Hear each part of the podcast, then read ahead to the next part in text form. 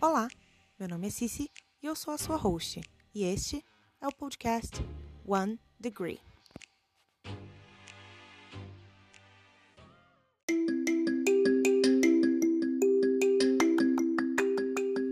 Central Park. Ele é o coração da ilha de Manhattan.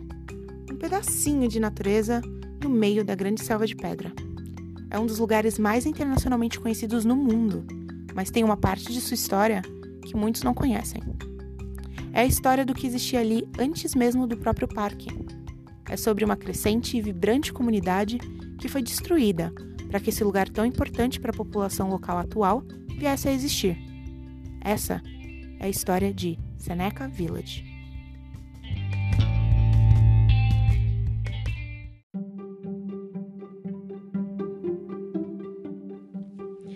1820, a maioria das pessoas viviam no sul da ilha de Manhattan, conhecida como Baixa Manhattan.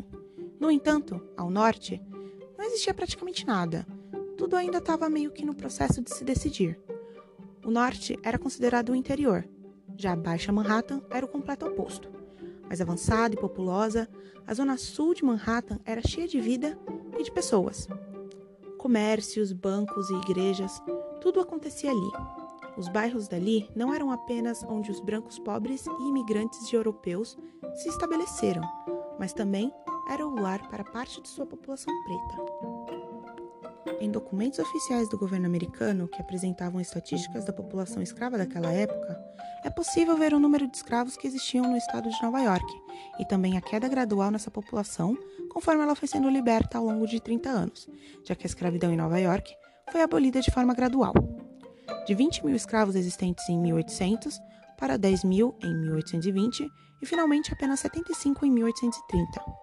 E quanto mais os escravos libertos se juntavam à população trabalhadora de forma salariada, mais as tensões raciais também cresciam. As pessoas antes escravizadas agora se juntavam ao competitivo mercado de trabalho, fazendo com que essas tensões se tornassem violência. E assim, a Baixa Manhattan começou a se tornar um lugar cada vez mais perigoso para sua população preta. Então, em 1825, lotes de terras começaram a ser vendidos na zona norte da cidade, o que pareceu como uma escapatória.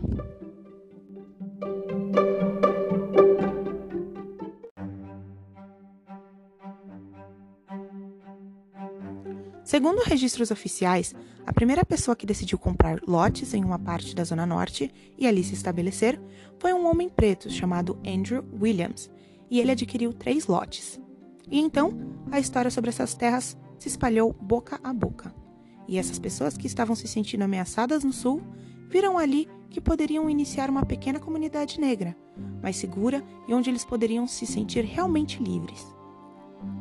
Depois da aquisição de Williams, muitos outros lotes foram vendidos para famílias pretas e igrejas. E foi ali, entre o que hoje são a 82ª Rua e a 89ª, onde Seneca Village nasceu. Viver em Seneca Village não ofereceu apenas um lugar seguro e mais barato para se morar, mas também deu o direito de voto a essa população, já que, segundo as leis da época, um homem preto em Nova York só tinha o direito ao voto se ele fosse proprietário de terras. E assim, Durante as próximas três décadas, a comunidade chegou a quase 300 residentes. Documentos do Censo de Nova York mostram que as pessoas que ali moravam tinham um trabalho simples, como parteiras, empregadas, garçons, sapateiros. Ali foram construídas muitas casas, três igrejas e uma escola para estudantes pretos. Mais tarde, Seneca Village se tornou especial por outro motivo. Com a imigração dos irlandeses e alemães, Seneca começou a mudar, já que essa nova população migratória estava se estabelecendo ali. Seneca se tornou uma comunidade integrada, com pessoas de etnias e raças diferentes. E segundo os documentos de antigas igrejas do local, todo mundo parecia estar se entendendo. Nesses documentos é possível encontrar registros de famílias brancas e pretas se batizando juntas, ou sendo enterradas no mesmo cemitério, ou até mesmo se casando.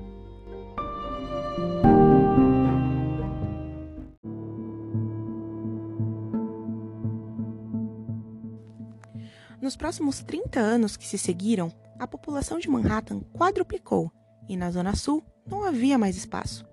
Com isso, A elite branca da cidade ficou aterrorizada com a ideia de que a ilha inteira seria consumida pelo crescimento desenfreado.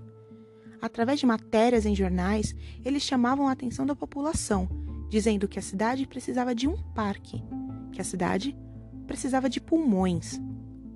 A elite, é claro, não tirou essa ideia do vácuo. Assim que começaram a ir para a Europa com mais frequência, eles viram lugares como os Campos Elíseos ou o Parque de Kensington e chegaram à conclusão de que Nova York merecia um parque tão bom quanto. Em julho de 1853, Nova York separou 750 acres de terra para a construção do primeiro grande parque metropolitano dos Estados Unidos, o Parque Central, ou como é conhecido, o Central Park. Mas ali se encontrava um grande problema. O mapa da proposta de como Central Park seria incluía não só as terras de Seneca Village, como também milhares de outros lotes de terras que serviam de lar para mais de 1.600 pessoas. Então, para que esse projeto fosse adiante de qualquer forma, os jornais da época começaram a mentir, não só sobre quantas pessoas moravam ali, mas também em que condições moravam. Eles começaram a dizer que os residentes de Seneca Village moravam em cabanas, em barracos. Descreveram a comunidade como um lugar sujo e miserável, o que acabou convencendo aqueles que nunca haviam visto aquele pequeno bairro com seus próprios olhos.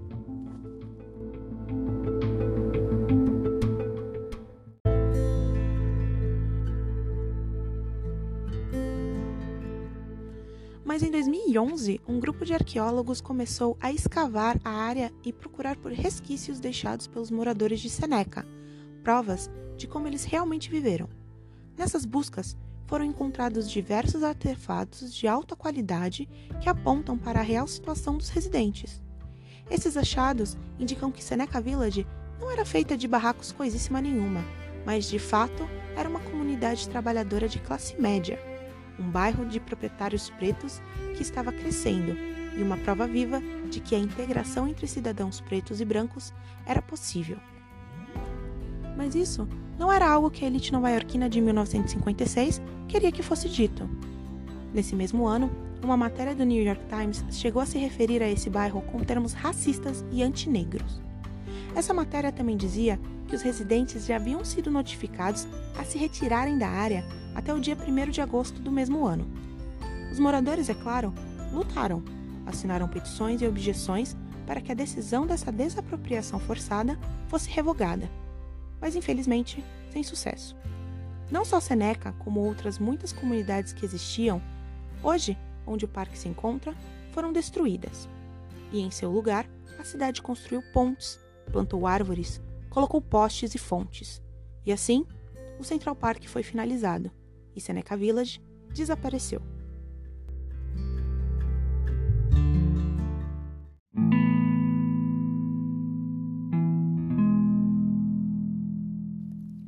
É quase que impossível imaginar a cidade de Nova York sem o seu parque central.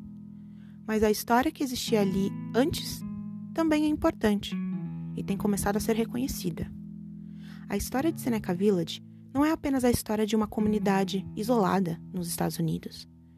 Ela é uma história que se repete em todos os cantos do mundo, da luta de moradores de Gurion Village, na Coreia do Sul, à luta de habitantes da favela da Vila Autódromo, aqui no Brasil. Ambas as comunidades sofreram algo semelhante, uma desapropriação forçada devido a construções públicas para as Olimpíadas de 1988 e 2016, respectivamente.